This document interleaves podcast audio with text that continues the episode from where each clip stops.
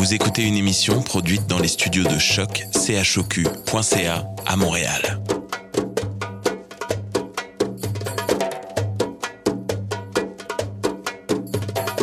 Bienvenue à Radio Dodo, une émission dédiée aux tout petits enfants en difficulté. Radio Dodo est neutre et patronnée par la Commission canadienne pour l'UNESCO. مرحبا بكم في راديو دودو إذاعة عالمية من أجل كل طفولة الذين عاشوا الصعوبات راديو دودو مبادرة حيادية تحت رعاية الهيئة الكندية اليونسكو Welcome to Radio Dodo, a radio dedicated to all children in difficulty. Radio Dodo is neutral and patroned by the Canadian Commission of the UNESCO. Vous écoutez Radio Dodo.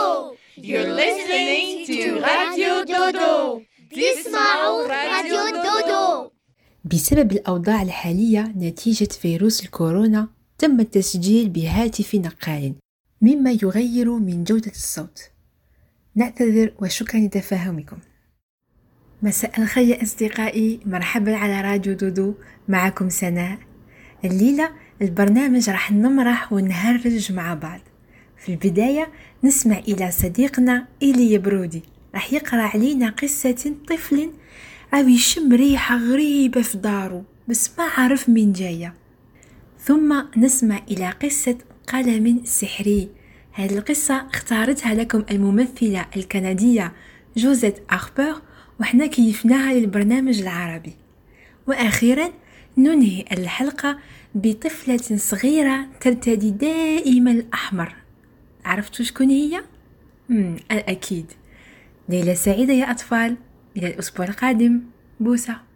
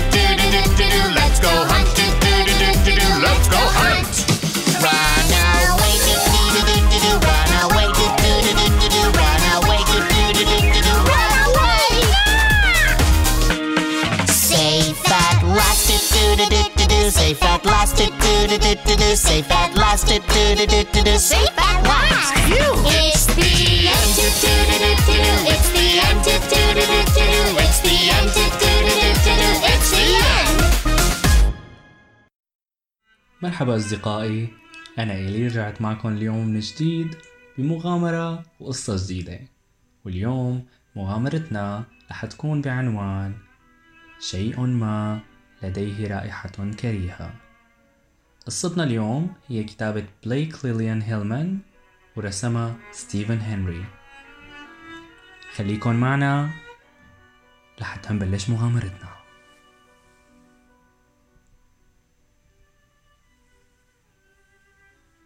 في صباح أحد الأيام باكرا استيقظ إليوت على أفظع رائحة موجودة.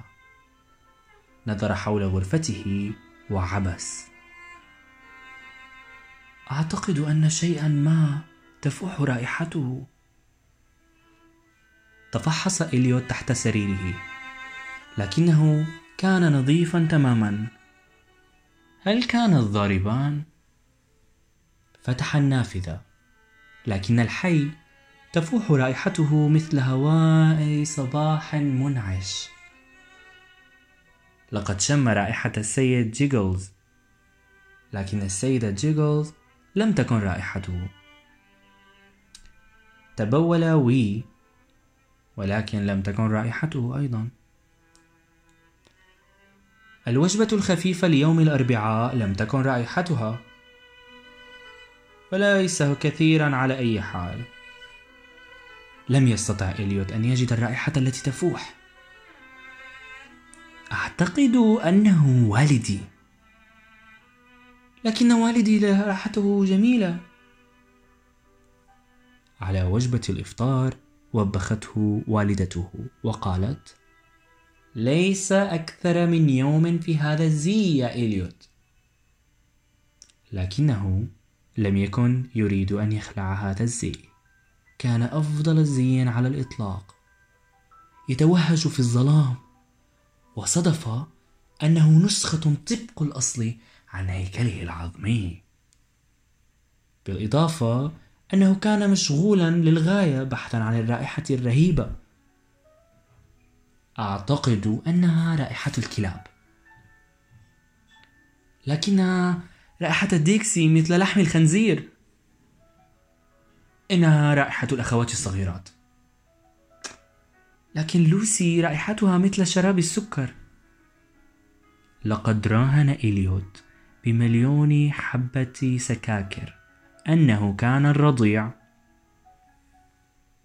لكن رائحة ليلك كانت مثل بودرة الأطفال.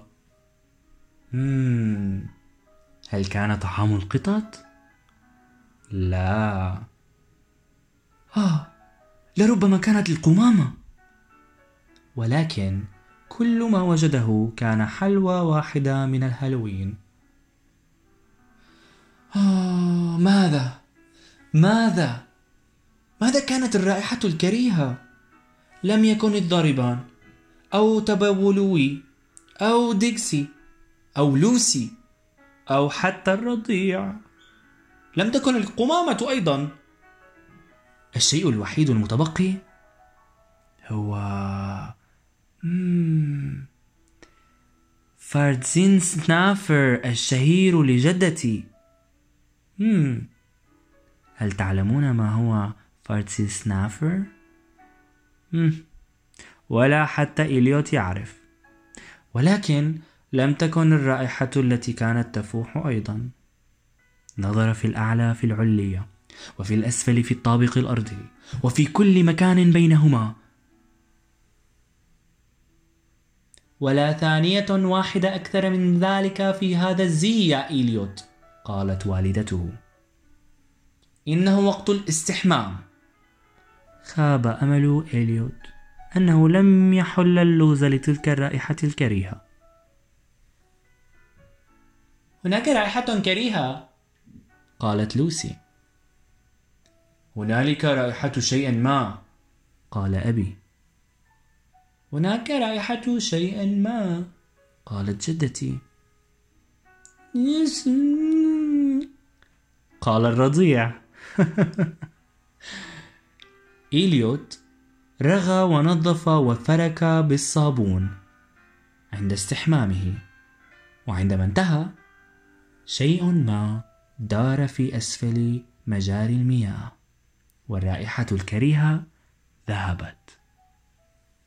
بعد استحمامه إيريوت كان متحمسا ليرتدي ملابس النوم الجديدة وهي وحش البحر. كانت لهم موازين فعلية ومخالب كبيرة ومخيفة. لقد كانت أفضل البيجامات على الإطلاق. لقد شعروا بالارتياح. هذه المخالب. إليوت لم يكن ليخلعهم أبدا. وهيك اليوم مغامرتنا مع إليوت بتكون خلصت. بتمنى أصدقائي تكونوا حبيتوا مغامرتنا وقصتنا مع إليوت اليوم وبتمنى نلتقي المرة الجاي. ضلوا بخير وتصبحوا على ألف خير. Oh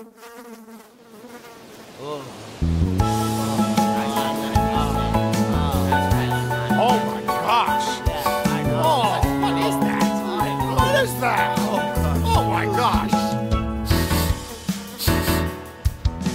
Did someone leave a fish out in the sun? Or spray of boiled milk on everyone? Did an outhouse burn in a dump truck full of cheese? Hey, what's that old and moldy smell? A swamp or a garbage bag? A stinky smell so pungent I could gag Oh, baby, what's that smell? Could it be pickles, sweaty old socks? Could it be a Mauser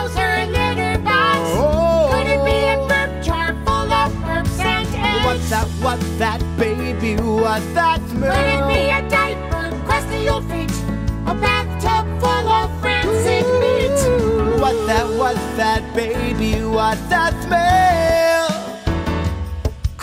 The smell has singed the hair right out my nose And I'll probably have to burn this pair of clothes But I'm mesmerized by that malodorous waft of stink Such a good stink Is that last week's takeout or two armpits on a date? I gotta know the answer, I can't wait Oh baby, what's that smell? Could it be tacos covered in hair? Could it be a skunk fish grizzly bear? Oh. Could it be a grandma cooking her fake teeth? What's that, what's that, baby, what's that smell? Could it be bad breath smothered in sloss? A sweat lodge voice, some stinky bugs? What's that, what's that, oh, what's that, what's that smell?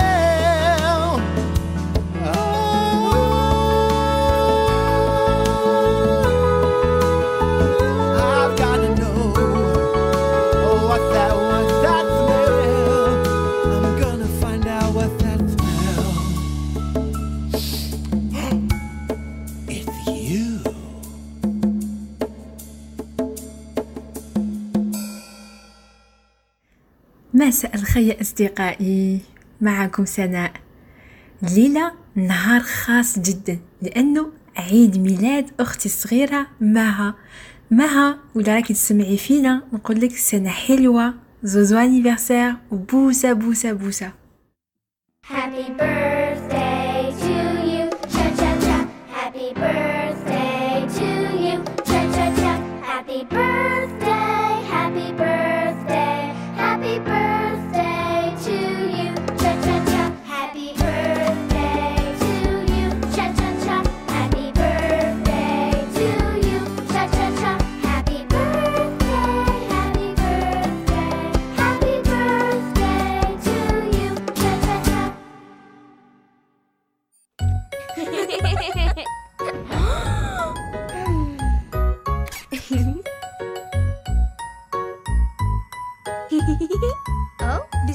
Disfraces, qué genial.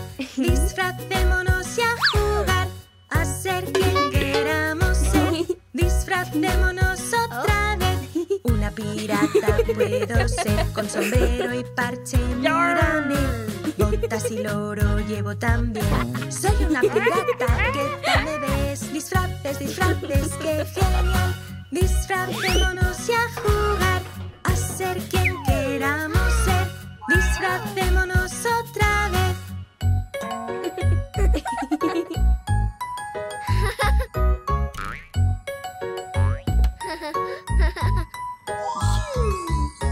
Un vestido puedo llevar con corona es muy guay y joyas brillantes también. Soy una princesa, mírame. Disfraces, disfraces, qué genial. Disfracémonos y a jugar ser quien queramos ser. Disfracémonos otra vez.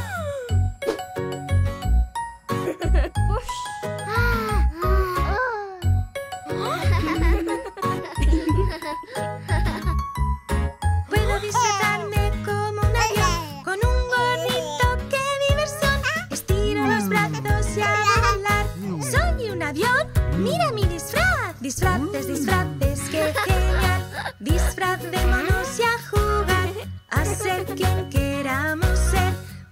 Ave Maria.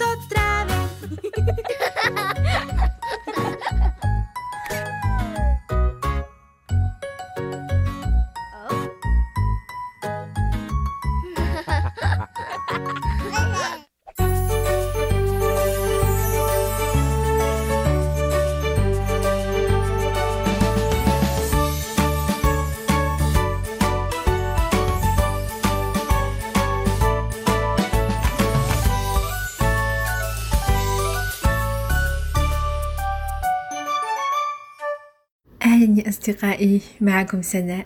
كيفكم؟ في البرنامج باللغة الإنجليزية الممثلة الكندية جوزيت هالبرت قرأت علينا قصة تحكي عن قلم سحري. رحنا كيفناها للبرنامج بالعربية وها هي. نتمنى راح تعجبكم. بوسة. القلم السحري. في يوم من الأيام كانت هناك مدينة صغيرة تسمى غيوم. يعيش بها فنان عبقري يدعى ألبرت. كانت أعمال ألبرت جيدة لدرجة أنها كانت تبدو للناس كأشياء حقيقية. كان يرسم أثرياء المدينة ويجني منهم الكثير. ودائما ما يحمل لوحته حتى يختار مكانا عشوائيا ليرسمه. كان رساما مبدعا يرسم الغروب والفاكهة ووجوه الناس ويجعلها تبدو حقيقية. ولكن لكونها مدينة صغيرة فكانت أعماله قليلة جدا. ومع مرور الوقت بدأ يعاني من قلة العمل. كان ألبرت يحب شجرة جميلة بجوار النهر حيث اعتاد أن يرسم غروب الشمس. فرسمها على لوحاته مرات عديدة دون أن يصيبه الملل منها واعتاد أن يحدث الشجرة كأنها إنسان. هيا أيتها الشجرة هزي لي أوراقك. أجل وكأنك حقا تسمعينني. ولم يدري ألبرت أن هناك بالفعل شخص على الشجرة يسمعه ويحب لوحاته. إنها الجنية ورطة كانت الشجرة هي بيت ورطة فقد كانت خجولة وتحب العيش بأمان بين الأوراق الخضراء الكثيفة. أتمنى حقا لو تسمعينني وتساعدينني فليس هناك عمل بالمدينة. يمكنني أن أرحل لمدينة أخرى ولكن منزلي هنا لا يمكنني الرحيل. ها ولكن أظنني سأفعل الآن. فأنا أجيد الرسم فقط. وإذا لم أجد من يشتري لوحاتي هنا فعلي أن أنتقل لمدينة أخرى.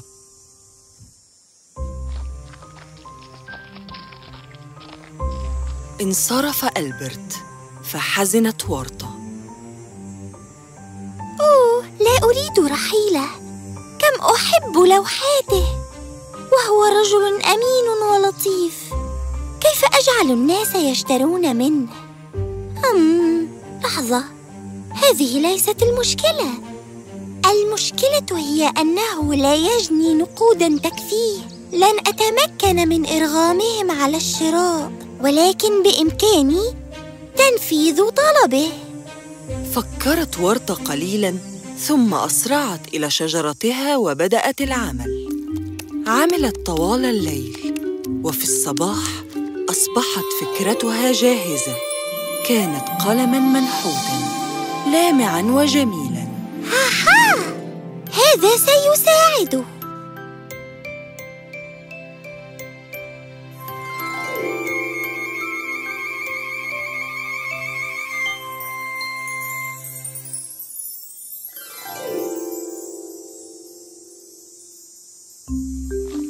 وفي المساء ذهب ألبرت كالعادة ليرسم شجرته المفضلة. فرأى القلم فوق الصخرة. ياه كم هو لامع! إنه أجمل قلم رأيته في حياتي كلها. من صاحبه؟ ينبغي علي ألا آخذه فصاحبه سيبحث عنه. انصرف ألبرت دون أن يرسم الشجرة. كان غير مرتاح لترك القلم ولكنه لم يكن يريد أن يأخذ شيئاً يملكه غيره. وفي اليوم التالي ذهب ألبرت إلى الشجرة مبكراً وهو يتمنى أن يرى القلم ما زال على الصخرة وها قد وجده أوه ما زال هنا. أم قد لا يكون ملكاً لأحد. سمعت حكايات عن الغابة. تبدو حقيقية وقد يكون بها سحر. أمسك ألبرت القلم وتفحصه ثم أخرج ورقته وأخذ يرسم ورقة شجر. هذا القلم مدهش. لم تبدو رسوماتي بهذا الجمال. لحظة ماذا يحدث؟ كانت الحياة تدب في الورقة وعلى الفور أصبحت ورقة حقيقية. كيف؟ كيف حدث هذا؟ أمسك ألبرت ورقة الشجر وتركها جانباً ليختبر الأمر. بدأ يرسم تفاحة. وما أن انتهى منها دبت فيها الحياة. أوه لا! إنه قلم سحري. سأرسم كل ما أحتاج. كانت سعادة ألبرت لا توصف. فقفز في فرح وأسرع للمنزل. شعرت ورطة بسعادة لمساعدتها صديقها الموهوب وأدركت أنها فعلت الصواب ووثقت أنه سيستخدم القلم بحكمة. وصل ألبرت إلى منزله وجهز لوحاته وتحمس لرسم أي شيء وكل شيء يحتاجه. أراد أن يرسم طعاماً شهياً ولكن لتعجله رسم دائرة بدلاً من ثمرة المانجو فلم يحدث شيئاً. مسحها وحاول ثانية ولكنه كان ما زال متحمساً فلم يرسم إلا شكلاً بيضاوياً ولم يحدث شيئاً. وأخيراً تحكم بانفعاله وبدأ يرسم مرة أخرى. وتلك المرة كان صبوراً واستخدم مهاراته في الرسم. فظهرت المانجو على الفور إذا هذا القلم سيعطيني فقط الأشياء التي سأرسمها بحرص ودقة على اللوحة. مم. ما لم يعرفه ألبرت إن هذا القلم قد صنع خصيصاً له له وحده فلا يوجد في المدينة من يمكنه الرسم بهذه الدقة علمت ورطة هذا فصنعت القلم بطريقة تمنع سرقته أو إساءة استخدامه. وأرادت أيضاً أن يظل ألبرت هادئاً أثناء استخدام القلم فهي تدرك أهمية أن نبقى هادئين في أي موقف. وبعد أن فهم ألبرت كيف يستخدم القلم لم يعد هناك ما يوقفه. فرسم كل شيء حلم به. طعاما لذيذا ومحاصيل وملابس وتحفا لمنزله استخدم ألوانا في لوحاته ورسم زهورا جديدة كل يوم أصبح ألبرت سعيدا وحياته مريحة جدا ولكن سرعان ما أصبح الأمر زائدا حسناً، والآن لدي كل شيء. ماذا أفعل بالقلم أيضاً؟ مم، لم لا أساعد الناس هنا؟ سأرسم ما يحتاجون. وبالفعل ذهب ألبرت إلى أصدقائه المقربين وحكى لهم عن الأمر ولم يصدقوه في البداية آه كفاك يبدو أن لديك وقت فراغ كبير صحيح هل اتجهت إلى سرد الحكايات الآن؟ ليست حكاية، لحظة، سأريكم. كان ألبرت يعلم أن صديقه يحتاج إلى جرار في حقله ولكن نظراً لقلة أمواله لم يشتري واحداً فأخرج ورقته ورسم جرار حسناً، ابتعدوا جميعاً الآن. وعلى الفور أصبح أمامهم جرارا حقيقيا هلل الجميع لألبرت ومنذ ذلك اليوم ساعد ألبرت أشخاصا كثيرين وشارك هديته مع الجميع دون أي تردد. كان أهل غيوم كرماء ويعملون بجد فلم يطلبوا شيئا لا يحتاجونه. مرت الأيام وجاء سائح يزور المدينة وأثناء سيره أدرك أن هناك أمراً غريباً في البلدة. فعلى الرغم من صغر حجمها إلا أن أهلها حياتهم جيدة. فقرر أن يتحقق فسأل عن الأمر وأخبره السكان بكل شيء. آه قلم سحري أيعقل هذا؟ علي أن أرى هذا الرسام. كان هذا السائح رجلاً طماعاً فاختبأ خلف شجرة وفور أن رأى ألبرت قام باختطافه. آه، من أنت؟ إهدأ.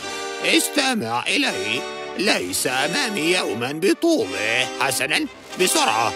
أرسم لي عملات مختلفة وكبيرة وحقيبة لأخذها. الآن. أخرج ألبرت قلمه ليرسم ولكن لخوفه لم يرسم إلا أحجاراً ماذا تفعل؟ كيف تجرؤ أن تهزأ بي؟ تحرك سأرسم أنا أنصع سلسلة ذهبية. لم يكن السائح فناناً كان يرسم ببشاعة. وبدلاً من رسم سلسلة ذهبية ظهر ثعبان لامع آه أنا أجدع وبينما كان السائح يحاول الهرب من الثعبان هدأ ألبرت نفسه ورسم قفصا كبيرا. وما أن ظهر القفص حتى دخله السائح وأغلق ألبرت الباب. وبعد انصراف الثعبان استدعى ألبرت الشرطة وأبلغ عن السائح. وحكى كيف اختطفه وأرغمه على استخدام القلم السحري لإرضاء أطماعه. آه. عاد السلام إلى غيوم. وشعر الجميع بالفخر لمعالجة ألبرت للموقف. وتعلم ألبرت نفسه درساً هاماً جداً. فقد أدرك خطورة اقتناء أشياء دون الحاجة إلى العمل. فقرر أن يدفن القلم تحت الصخرة التي وجده عليها. ويقال إن القلم ما زال مدفوناً قرب شجرة ألبرت المفضلة. شجرة الجنية الصغيرة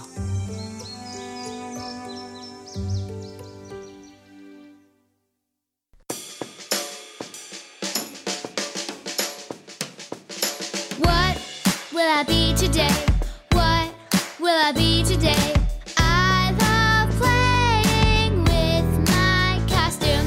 I'm a pirate. Arr! Pirate. What will I be today? I today? I love playing with my costume. I'm a doctor. Open wide. Doctor. What will I be today? What will I be today? I love playing with my costume. I'm a chef. Yum. Chef. What will I be today? Will I be today? I love playing with my costume. I'm an astronaut. Woohoo! Astronaut.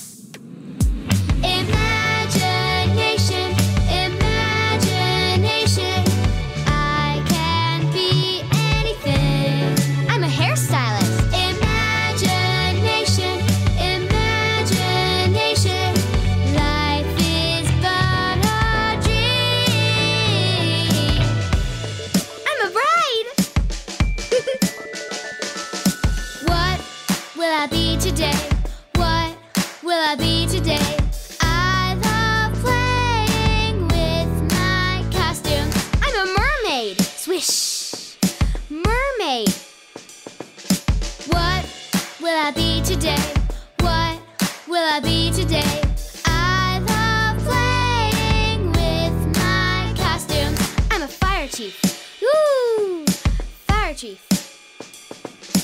What will I be today? What will I be today? I love playing with my costume. I'm a magician. Poof! Magician. What will I be today? What will I be today? I love playing with my costume. I'm a pilot. Zoom! pilot. Imagine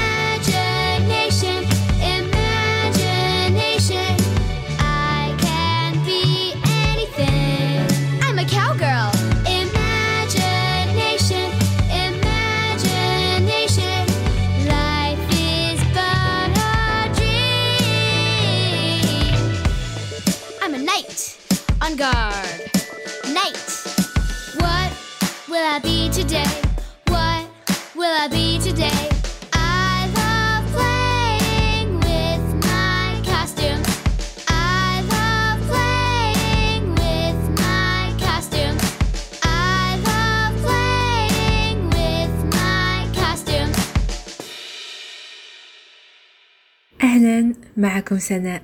نتمنى برنامج الليلة عجبكم كتير. والآن راح نسمع إلى قصة طفلة صغيرة تلبس دايما رداء أحمر وقبعة حمراء عرفتوا شكون هي؟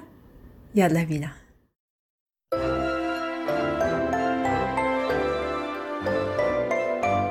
في قديم الزمان كانت هناك فتاة صغيرة وكانت ترتدي رداء أحمر اللون على الدوام. لهذا السبب كان الجميع يناديها باسم الفتاة ذات الرداء الأحمر. حبيبتي. نعم يا أمي.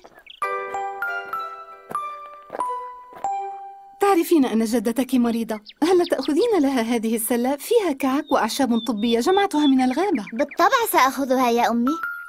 وكالمعتاد كانت تلبس رداءها الأحمر وأحكمت وضع القبعة على رأسها وانطلقت ذاهبة. اسلكي طريق غابة الأرانب المعتاد عزيزتي. كانت هذه نصيحة والدتها. أما ذات الرداء الأحمر فقد تابعت طريقها وهي تغني بسعادة بالغة. لماذا يسمونها غابة الأرانب؟ مع أني لم أرى أرنبا واحدا.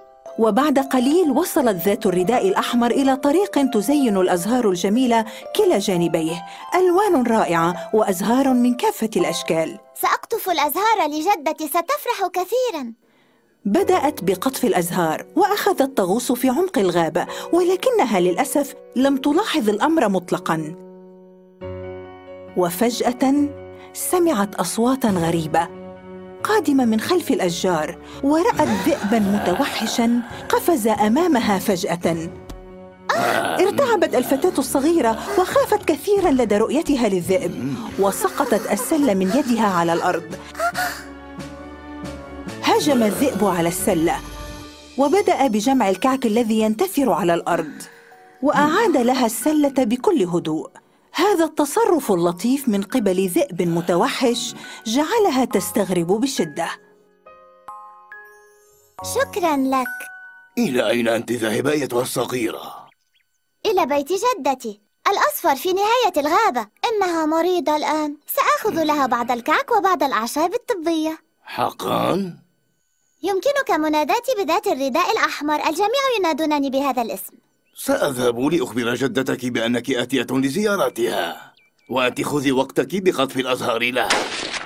وفي تلك اللحظة سمع صوت بندقية صياد بالقرب منهما فهرب الذئب من هناك على الفور. تلفتت ذات الرداء الأحمر لتعرف أين هي وأدركت بأنها أضاعت طريقها وبدأت في البكاء.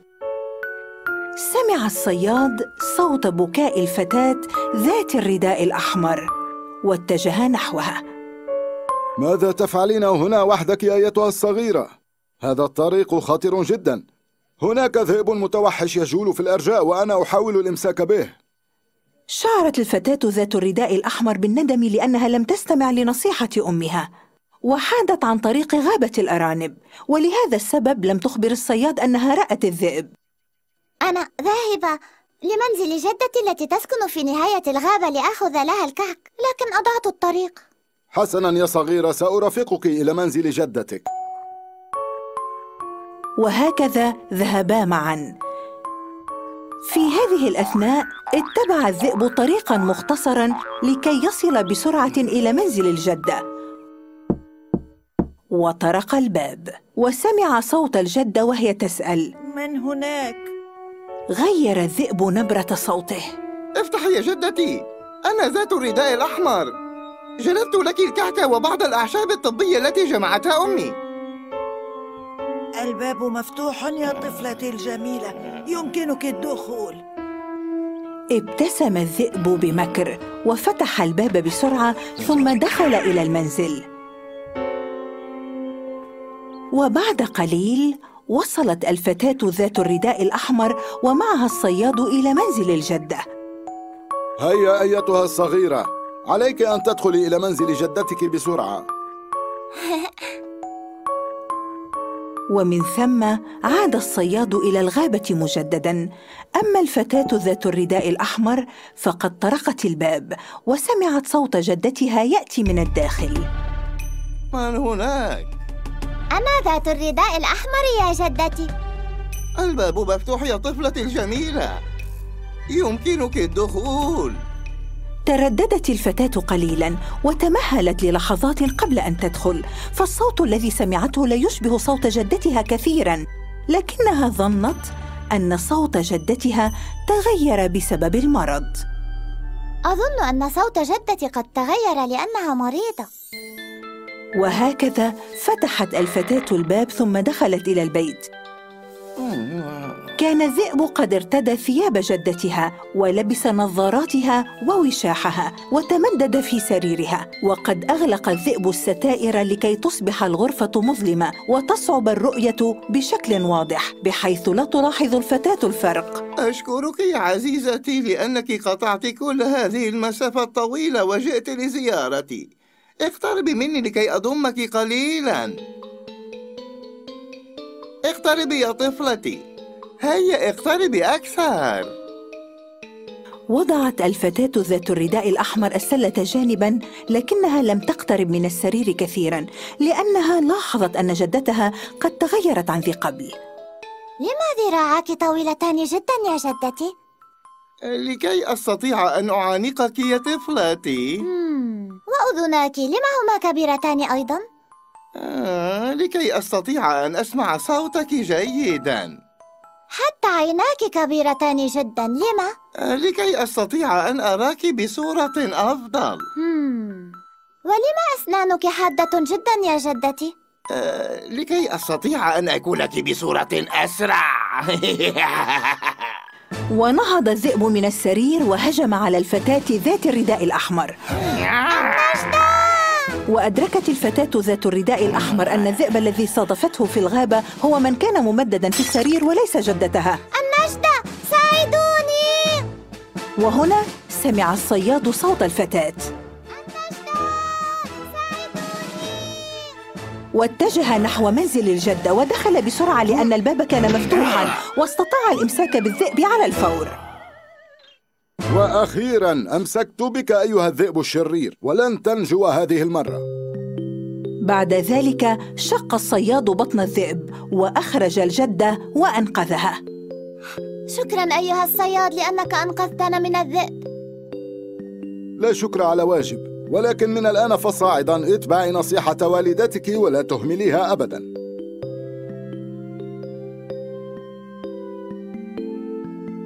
ثم أكلت الجدة الكعك الذي أحضرته لها حفيدتها. ثم بدأت بشرب نقيع الأعشاب الطبية وتعافت على الفور.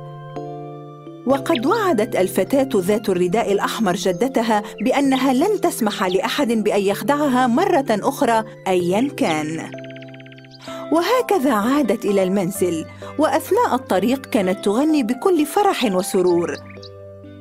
والتقت بالذئب مرة أخرى، وقد عاقبه الصياد بتنظيف غابة الأرانب. وعندما رأى الفتاة ذات الرداء الأحمر أمامه، احمر خجلاً من فعلته. وعادت غابة الأرانب كما كانت من قبل غابة جميلة وآمنة تتقافز الأرانب في أرجائها بكل فرح.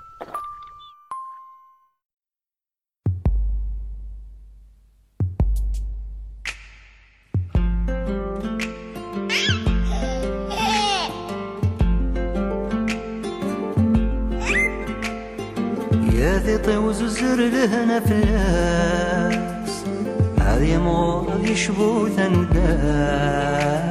ذي حارس ذي صون ذي حود ذي حون.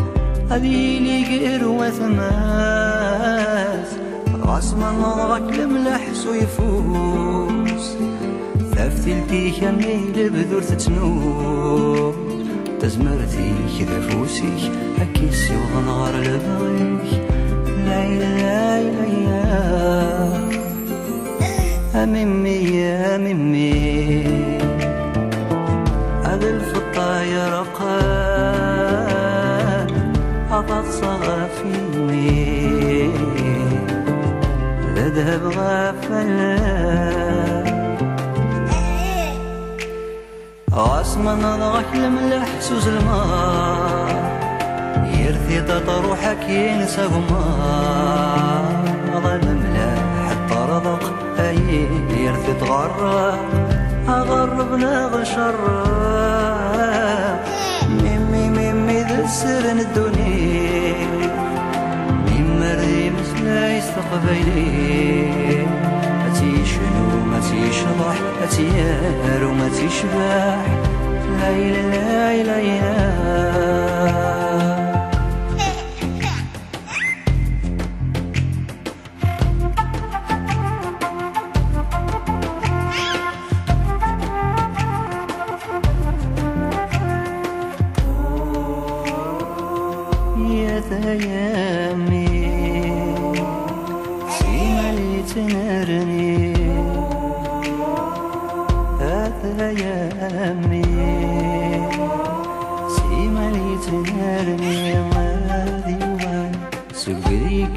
تنزل يا الحمل مدن ذيلي درقاس بوايا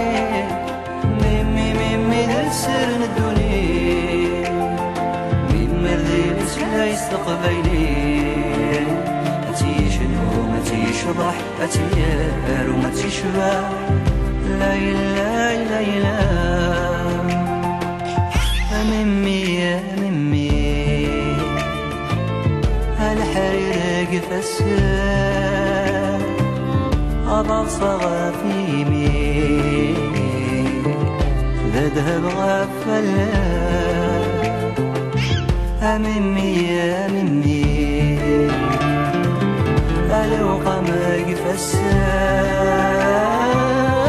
تتصغى في مين ذا ذهب غفلا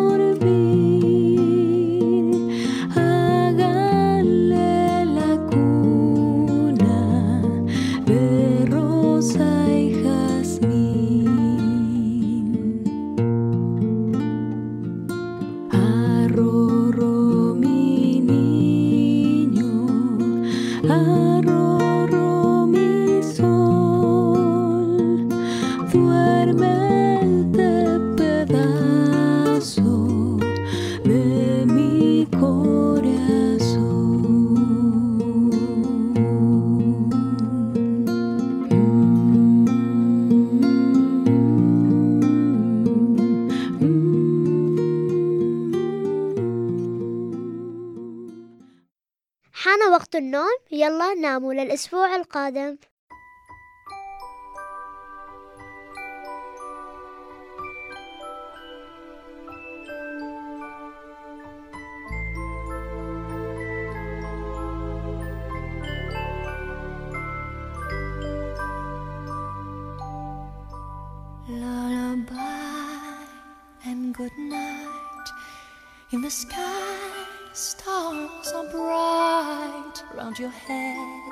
Flowers gay. Set your slumbers till day. Lullaby and good night. In the sky, stars are bright. Round your head, flowers gay. Set your slumbers till day. Close your eyes now and rest. May these hours be blessed. Close your eyes now and rest. May these hours be blessed. Bonne nuit,